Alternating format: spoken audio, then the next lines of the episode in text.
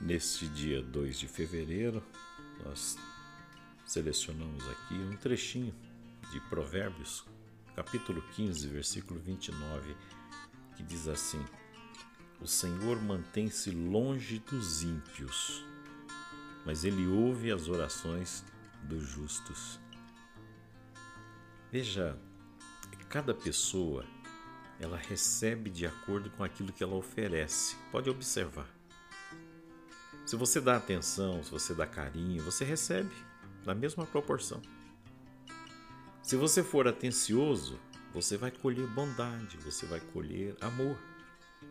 Quando você espalha amor, quando você espalha alegria, bondade, todos vão se sentir bem estando perto de você.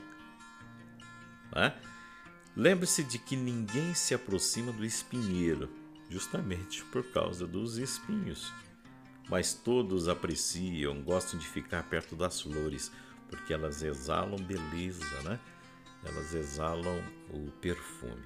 Então lembre-se, cada pessoa recebe de acordo com aquilo que ela oferece.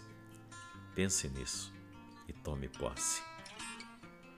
E eu convido ao seu momento diário de oração, no silêncio, conversando com o Senhor. Ele está bem perto de você. Faça isso agora.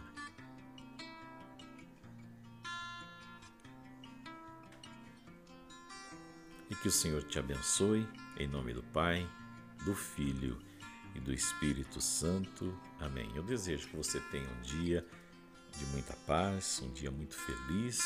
Eu deixo para você um grande abraço.